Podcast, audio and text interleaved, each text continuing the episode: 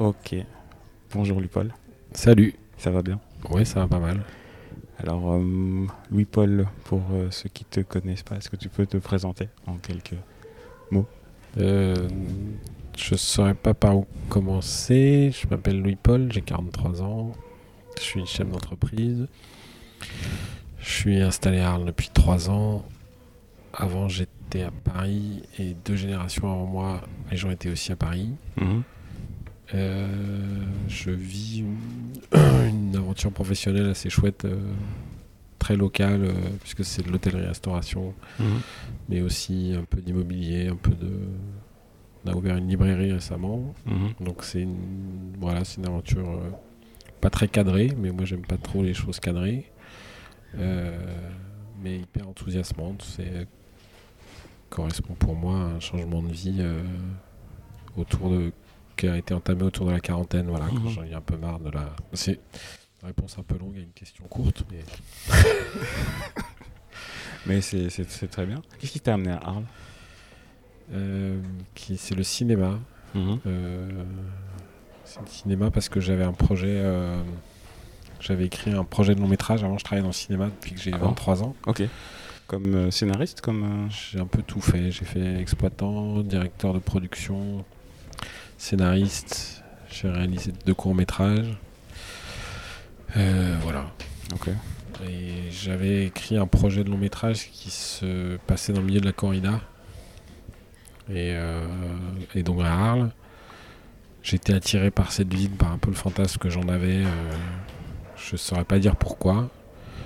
Euh, C'est-à-dire, c'est quoi, le- c'est quoi le fantasme? Il correspondait à quoi? C'est impossible de. Un mélange de sud, de culture, de tauromachie, de dolce vita française. je- J'ai l'impression que ça pouvait être un refuge, je sais pas pourquoi. C'est très inconscient, très. C'est venu au trip, quoi. C'était un nom comme ça. J'avais, j'avais toujours eu deux trois noms dans ma tête où je me disais qu'il fallait que j'y aille un jour. J'avais mar... j'avais Buenos Aires. Mhm. Je sais pas pourquoi. Je sais pas si c'est le nom, la sonorité, l'image que j'ai associée à la ville où je me suis toujours dit que j'irais un jour. J'y suis allé. Mhm.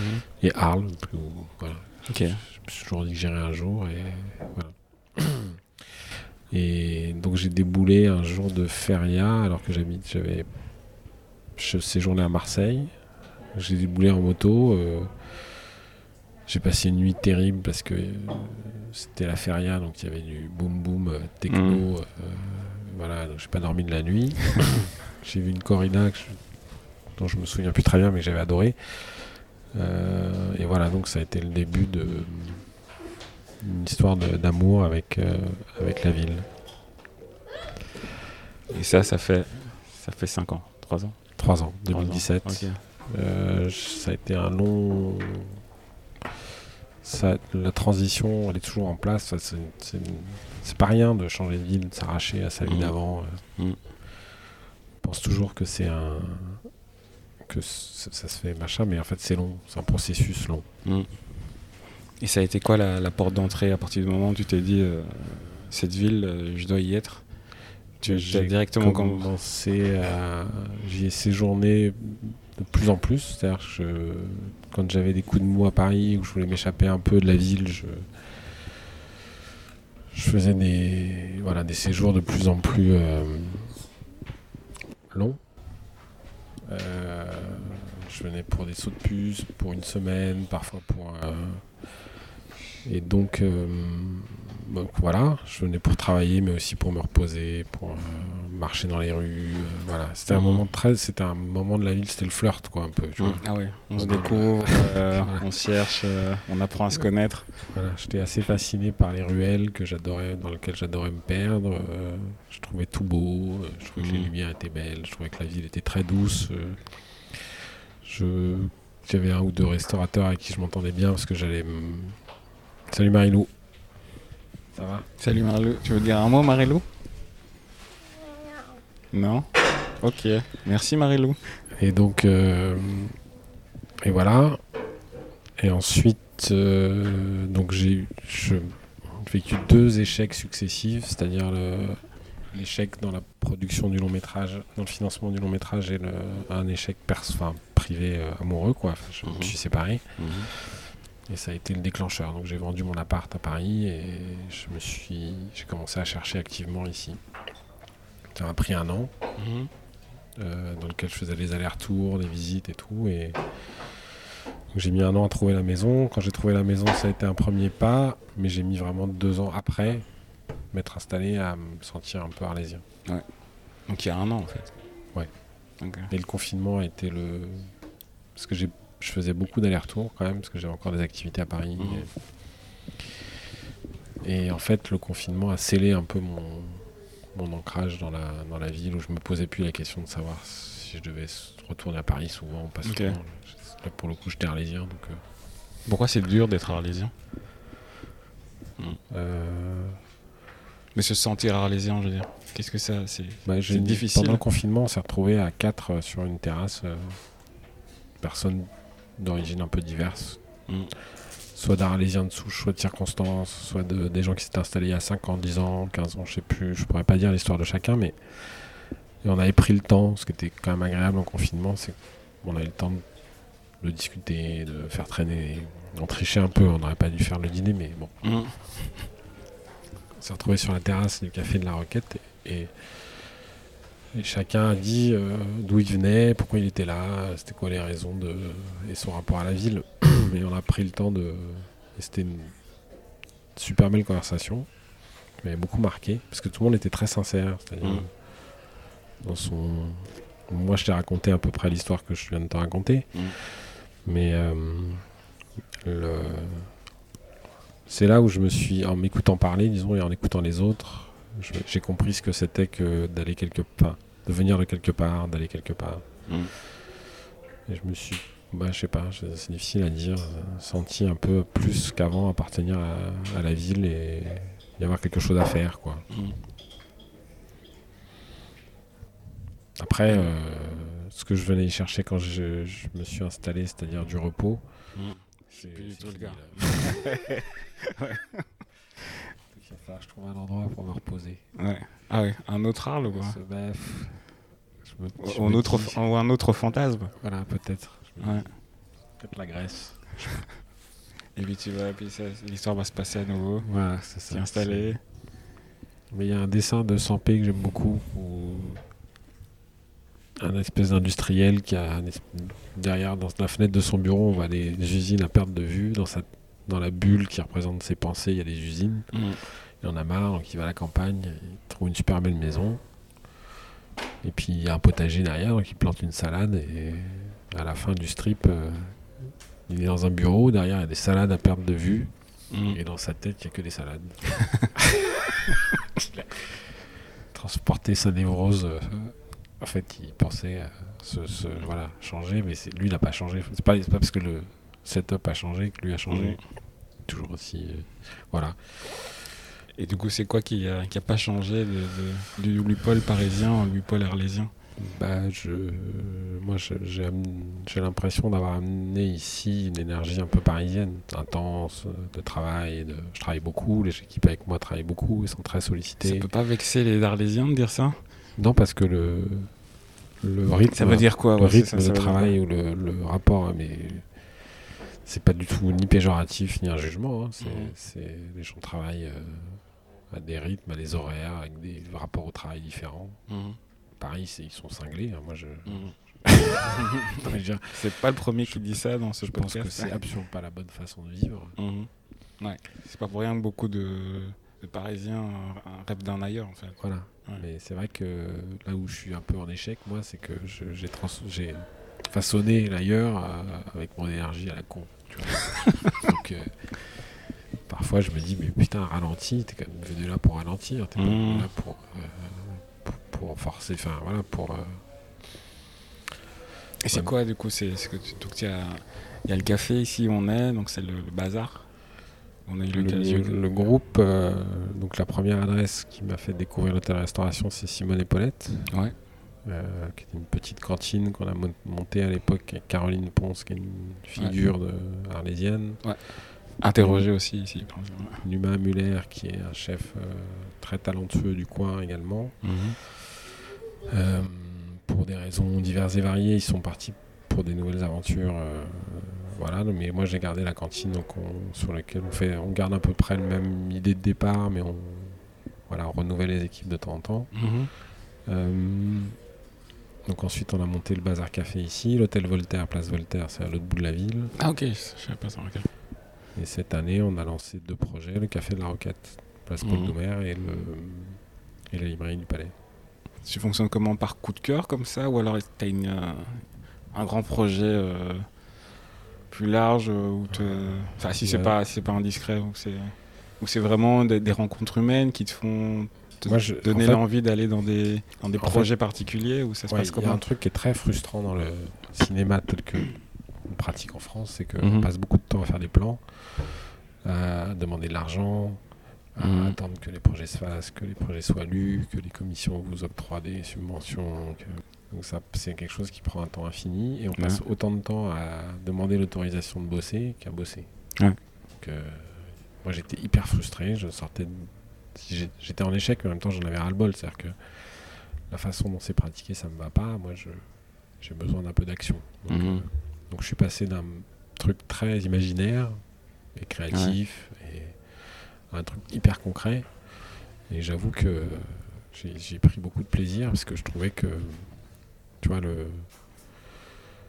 euh, voilà, ce truc concret, me, ce que j'ai découvert dans l'hôtel-restauration, le concret. Voilà. Ouais. C'est pas des, tu vois, t'es pas là en train de te dire. euh, ah, ça serait mieux du bleu, du vert. euh, pardon. Vraiment, l'idée, c'est. Euh, voilà, c'est c'est dans le réel, quoi. C'est des Mhm. lieux, tu vois. C'est c'est pas un lieu imaginaire. Comme peut l'être un film, comme peut l'être un livre, comme peut l'être un.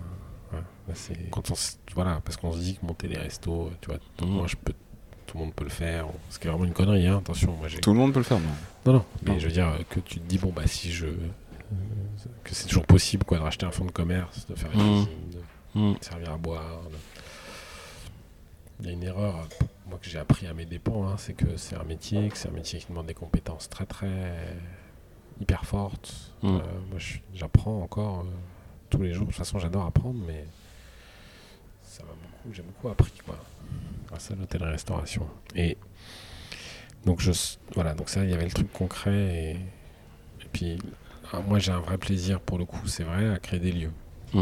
Des, des ambiances? Des lieux, c'est-à-dire euh, moi, Ouais. des moteurs dans ma vie, un truc qui m'a toujours ouvert les, les yeux, l'esprit, qui m'a fait voyager, qui m'a déplacé, qui m'a ouv- ouvert les yeux, c'est les rencontres. Mhm. Donc je trouve que j'essaie de créer des lieux, parce que pas juste des, des lieux qui ont une fonction, tu vois, de restaurer les gens, ou Mhm. servir un café, Des lieux qui ont une fonction sociale. voilà, Ouais. mais qui ont un peu une âme aussi, Ouais. qui créent des trucs un peu hybrides, qui sont à la fois. euh, voilà, c'est pour ça que euh, on travaille euh, avec les équipes, euh, on travaille sur la création de lieux qui sont un peu différents, quoi, un peu singuliers, un peu comme ici, tu vois, où Mhm. tu peux avoir un café au rez-de-chaussée, une espèce de salle de coworking au premier, un, coiffeur. coiffeur, des bureaux, une association, voilà. C'est Des lieux où on a envie de rester un peu. voilà, Mm. Moi, je trouve le plus important, et c'est le problème des centres-villes de province, c'est la vie. C'est-à-dire euh, comment tu crées la vie. Mm. Comment tu crées des endroits attractifs dans lesquels les gens sont contents de passer, euh, tu vois, dire bonjour, même si c'est 5 minutes, 3 minutes, échanger, se rencontrer, des Mm. gens qui... Alors, c'est qu'est-ce que tu donnerais comme. euh, si, tu devais, si tu devais donner un, un nom d'une ambiance à chacun des lieux que, dans lesquels tu as investi? L'hôtel Voltaire, ce serait quoi, par exemple? Euh, Par une phrase, par un, un sentiment, une sensation, ce serait quoi? Bah, L'hôtel, euh, hmm, c'est pas un exercice très facile. Bah, je peux te parler des lieux tels qu'on les a pensés. Le, de Ouais, bien Simone, on, on essaye de faire quelque chose de accessible. en- Il y a un point commun à toutes les adresses, c'est qu'on essaie de faire quelque chose à peu près accessible en termes de prix. À peu près accessible en termes de formule et de prix pour tout le monde. C'est-à-dire que les rencontres, pour moi, c'est quand même vachement lié au,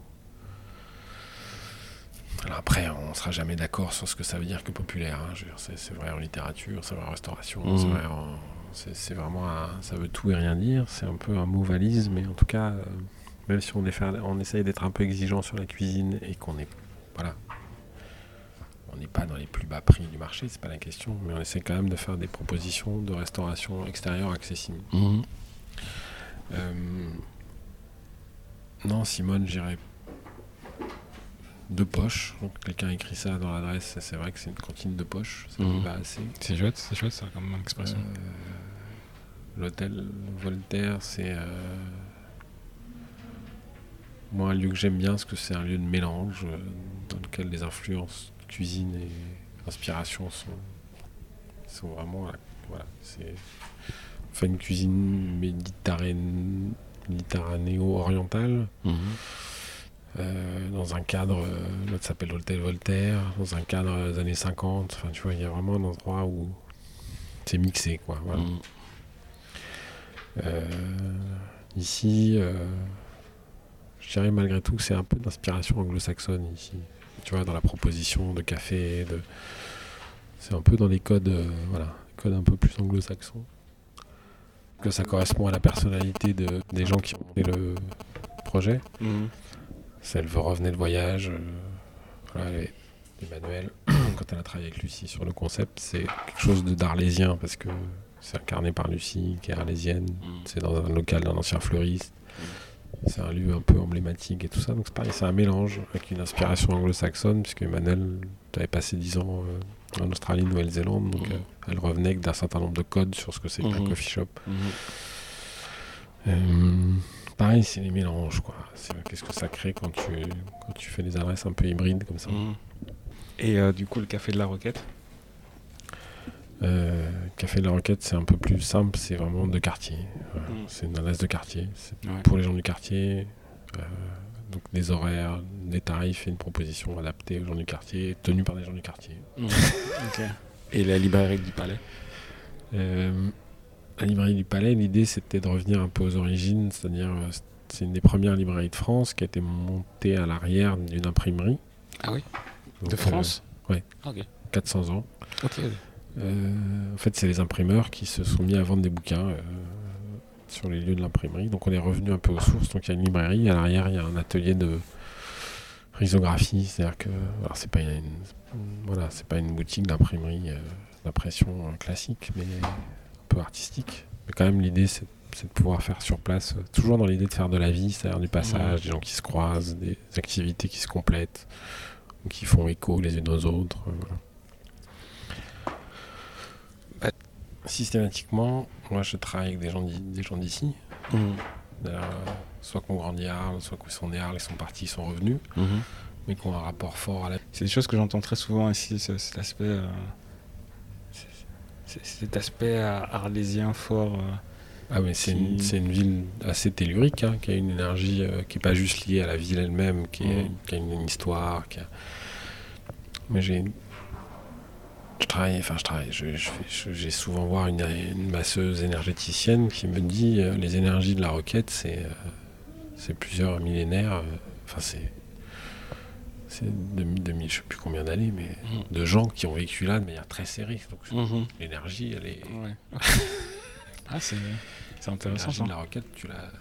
pour l'avoir pratiqué un peu, tu la sens. quoi. Mhm. Donc, euh, Plus qu'ailleurs, ah, plus, que dans d'autres cas. qu'ailleurs. Ouais, plus Ouais. qu'ailleurs. Ah oui. Plus que dans d'autres vies que tu as vécues avant. Non, je dirais que c'est pas c'est pas unique au monde. Par contre, c'est un lieu chargé, quoi. Voilà. Et euh, c'est voilà, c'est des vieilles pierres, c'est il y a une histoire, il y a tout un truc de. C'est pas du tout une ville neutre. Il y a les lumières que Van Gogh adorait. Mhm.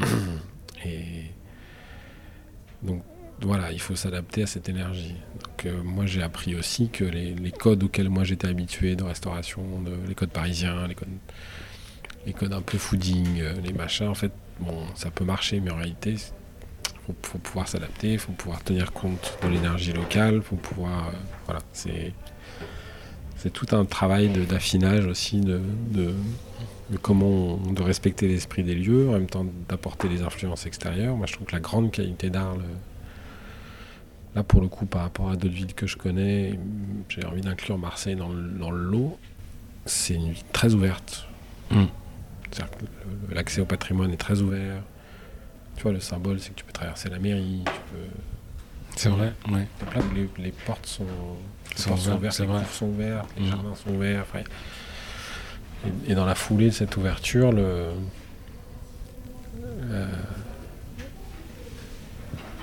le pardon, les gens sont ouverts. Pas des- Il y a un côté très accueillant, très. euh, Voilà. C'est- cette ouverture-là auquel j'ai été sensible, qui m'a permis de faire des choses alors que vraiment j'ai été accueilli ou on m'a laissé faire, j'en sais rien, mais en Mhm. tout cas, Mhm. tu vois, j'ai pas senti de. De réticence.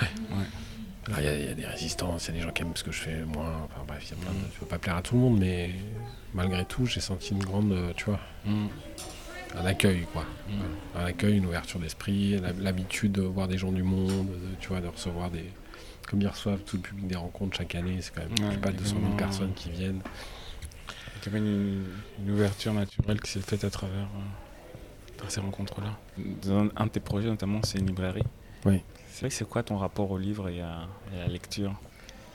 Donc moi, c'est mon, c'est mon père qui m'a initié à la lecture. On avait une- On a toujours eu des bouquins, notamment à la maison de campagne euh, chez lui. euh, et, moi, je sais que j'étais un adolescent et un préado un peu taciturne, un peu solitaire, un peu.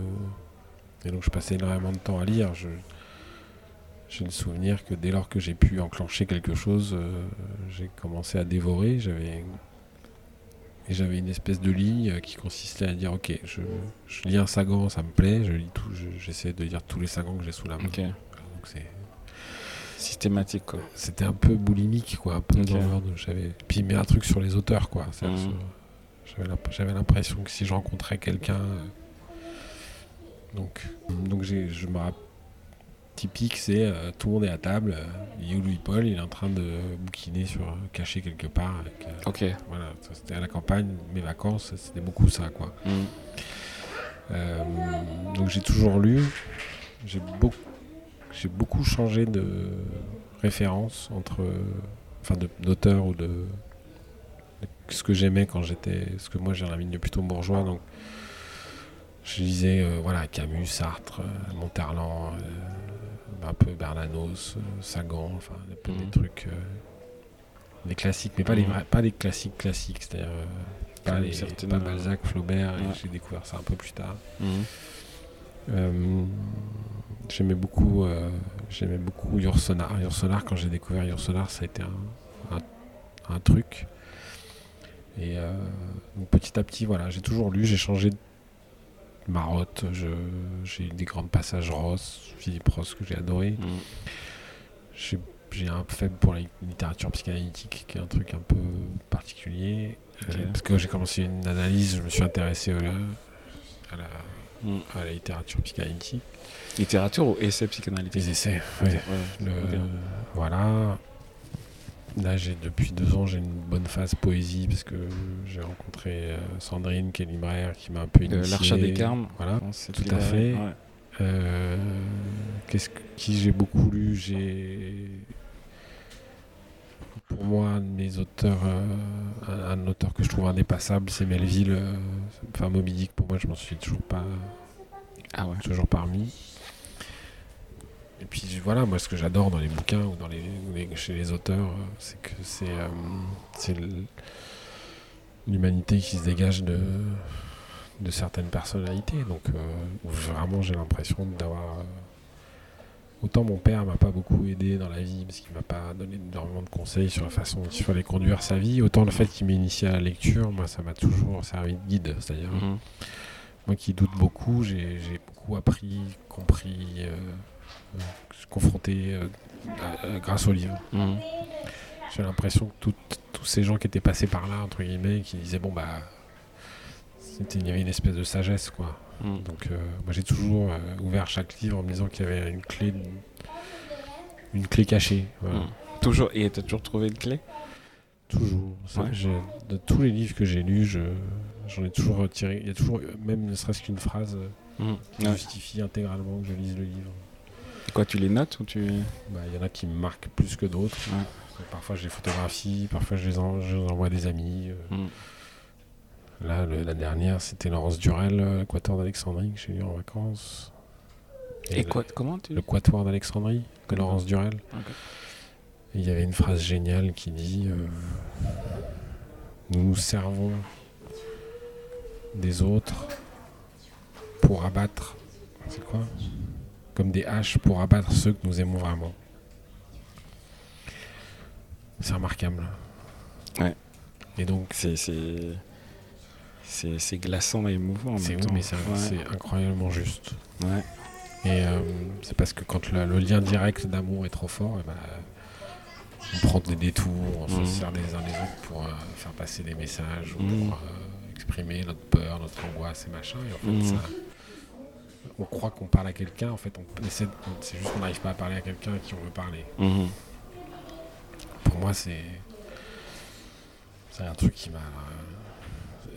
Voilà, moi quand je trouve des citations comme ça, ça me déchire. Ça, ça- J'ai l'impression que le ciel s'ouvre, que je vois plus clair, que je. Ouais. C'est comme les insights en analyse, quoi. Je- Mm. J'ai l'impression que quelque chose qui était flou devient clair. Mhm. C'est euh, pas en, en t'écoutant là depuis tout à l'heure, j'ai il y, a- il y a deux choses qui me viennent en tête, c'est que j'ai l'impression que tu es très euh, t'es très très intérieur comme ça finalement et dans toutes les activités que tu fais, c'est en permanence pour aller s'ouvrir aux autres. C'est. C'est euh, étonnant d'avoir cette euh, bah, Dieu merci, on n'est pas tous faits du même bois, mais. Mm. Mais du coup, c'est, enfin, je sais pas si tu vois ce que je veux dire. C'est que tout ce que tu fais, c'est de manière très, euh, finalement, très, euh, ouais, moi j'ai les deux. très timide, personnelle, et finalement, tous les projets que tu proposes, c'est pour, c'est pour aller à la rencontre des autres. J'ai vraiment les deux. Mhm. J'ai les deux. J'ai là, je suis dans une phase très intense d'extériorité, de trucs, donc j'ai pas le temps de Mhm. lire, j'ai pas le temps de me Mhm. replier sur moi-même. Mais ça, mais ça te dérange pas? Ça me manque. Ouais. Je me dis, il faudrait quand même que j'aille me ressourcer un peu plus. euh, mais là, c'est une- pas cette phase-là. Mhm. Voilà. Je sors de. Pendant deux ans, j'étais beaucoup plus dans l'introspection.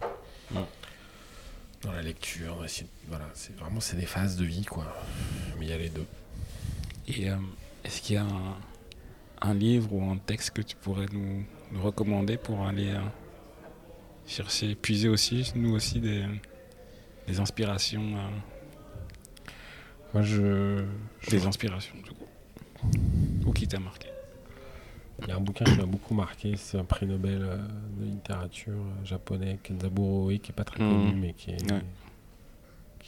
Pareil, un grand mec, quoi, comme Melville. Pas Oui, juste ouais, des ouais. grands écrivains, Ah, je vois très bien. des grands mecs, des mecs euh, dont vous dites que vous aimeriez bien être leur ami ou Mhm. que vous aimeriez bien. euh, dont à la fois la sagesse, l'indulgence, l'humour, le- le- le- la tolérance et en même temps la, la- la grande force éthique. Enfin, il y a vraiment un mélange de des grands bonhommes, quoi, des types. Bon, voilà, ils ont le miracle que permet la littérature, c'est-à-dire euh, une vie de littérature, c'est-à-dire ne- tenir une position, quoi. Tenir une position. Et ça, moi, je trouve ça. euh, et ce que j'admire infiniment chez lui, Kenzaburo, c'est. euh, voilà, pas de compromis sur qui je suis. grande transparence sur mes états d'âme, mes fragilités, mes faiblesses atroces, mes, mais je fais partie de l'humanité. Mhm. Un peu comme Thomas Bernhardt, que j'adore aussi. Mhm. Mais le livre que je conseille à tout le monde pour entrer en littérature et pour voyager et pour euh, comprendre ce que c'est que la, la vie humaine, c'est Moby Dick. C'est un bouquin inouï, quoi. Il y a- il y a- il y a- Et comme tous les, les- les livres de génie, c'est très drôle. Euh, Mhm. moi, ce que je trouve incroyable dans les génies de la littérature, c'est c'est toujours très marrant. Mhm. C'est tout, mais il y a toujours de l'humour, c'est jamais sérieux, c'est jamais premier degré, il y a une espèce de recul fondamental sur l'absurdité complète de, de l'humanité, sur le jeu, sur, le, sur tout ce qui est vain, sur nos efforts pour construire des trucs, mais en fait, ça marche pas, sur nos folies, sur nos aveuglements, sur nos illusions, sur nos... sur nos- voilà. Et je trouve que là-dessus, Moby Dick, c'est probablement ce qu'il y a le plus... euh, c'est la traversée de voilà, notre folie, quoi. Et ça, c'est. Et, et sans jugement. Ce qui est merveilleux chez Kenzaburo, c'est euh, le mélange de. Il y a une droite manière de vivre, mais il ne faut pas se juger. Et un, et un titre chez Kenzaburo que tu pourrais nous proposer? Il y a une affaire personnelle qui est, qui est un peu autobiographique, parce que son nom, qui raconte son rapport à son fils handicapé, qui est très bouleversant, qui est un grand bouquin. Mais moi, celui qui m'a le plus euh, scotché, c'est dans l'imaginaire de Gallimard, qui est ma collection préférée, euh, qui s'appelle Arracher les bourgeons, tirer sur les enfants. Euh, c'est un bouquin sur un groupe de gosses livrés à eux-mêmes pendant une espèce de guerre un peu fantasmée qui se retrouve à occuper un village déserté par ses habitants. Mm. Et c'est terrible, terrible euh, sur la. C'est sans appel, quoi. Sur le. Qu'est-ce qu'est-ce qui se passe si on laisse tomber la jeunesse C'est. Moi, ça m'a aidé beaucoup à comprendre euh, les banlieues. Plein de phénomènes actuels. Mm. C'est-à-dire euh, que les enfants, ils ont besoin de repères, ils ont besoin de, de guides, ils ont besoin qu'on leur. qu'on prenne soin d'eux, qu'on soit gentil avec eux, qu'on les machin. Et là, c'est Mm. l'inverse. C'est c'est une jeunesse en- emprisonnée, pointée du doigt, utilisée, euh, abandonnée. euh, voilà. C'est ce qu'il faut pas faire, quoi. Mm, ok.